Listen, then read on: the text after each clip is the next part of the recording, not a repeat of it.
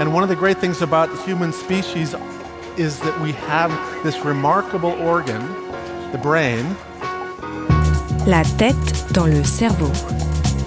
Biologie, cervelle, synapses, neurosciences, physique. The human brain really is the most unique gift of our species. Avec Christophe Rodeau. Marcher, se promener dans la forêt, pourrait au niveau cérébral entraîner bien plus qu'un simple sentiment d'apaisement. La tête dans le cerveau.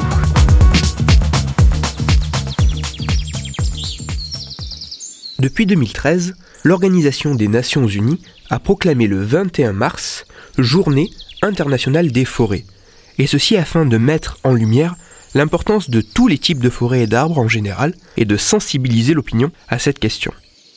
Les forêts sont des écosystèmes extrêmement riches en termes de diversité biologique, elles abritent un très grand nombre des espèces d'animaux, de plantes et d'insectes.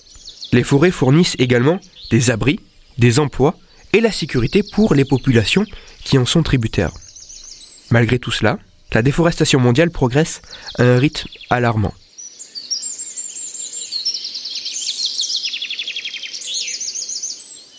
Plus que de fournir ces précieux avantages écologiques, économiques, sociaux et sanitaires, les forêts auraient-elles également une action sur notre fonctionnement cérébral?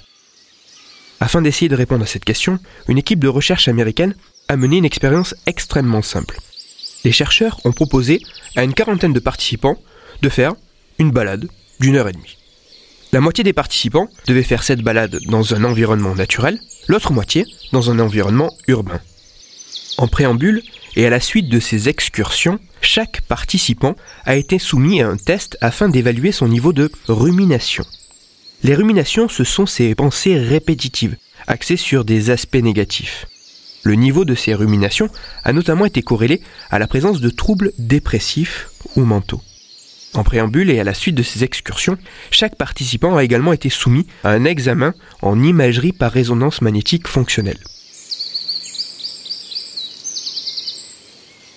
Les résultats sont surprenants. Les volontaires ayant effectué la promenade en milieu naturel en forêt présentent significativement moins de rumination que ceux ayant effectué un parcours en milieu urbain en ville. De plus, l'imagerie cérébrale révèle qu'une partie du cortex préfrontal voit son activité diminuer. Cette région cérébrale a préalablement été sélectionnée par les chercheurs car son activité a été corrélée à des comportements dépressifs ou associés à certains troubles mentaux. Ainsi, cette étude semble mettre en avant le fait qu'une promenade en milieu naturel en forêt permettrait de diminuer le nombre de ruminations et l'activation d'une partie précise du cortex préfrontal, tous deux associés, corrélés à des troubles dépressifs et mentaux. Bien que des environnements urbains puissent présenter de nombreux avantages, il est intéressant de considérer le fait que les environnements naturels comme les forêts, en plus d'avoir un impact et une importance considérable sur la planète, pourraient également agir sur notre équilibre mental. Avant de passer à un conseil lecture, je souhaite légèrement nuancer les conclusions de l'étude dont je viens de parler, en rappelant que seule la réplication de tels résultats par d'autres études, faites par d'autres chercheurs dans d'autres laboratoires, pourront apporter un certain poids à ces conclusions.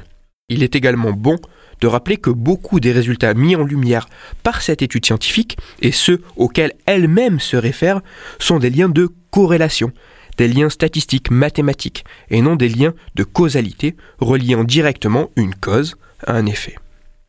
Toutes les références de ma chronique se trouveront sur mon site Cerveau en argot, et pour approfondir la chronique d'aujourd'hui, je vous renvoie directement vers l'article scientifique dont je viens de parler car il est assez rare de pouvoir avoir accès à un article de recherche gratuitement et légalement.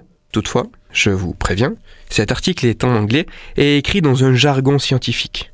L'article se nomme Nature Experience Reduce Rumination and Subgenual Prefrontal Cortex Activation.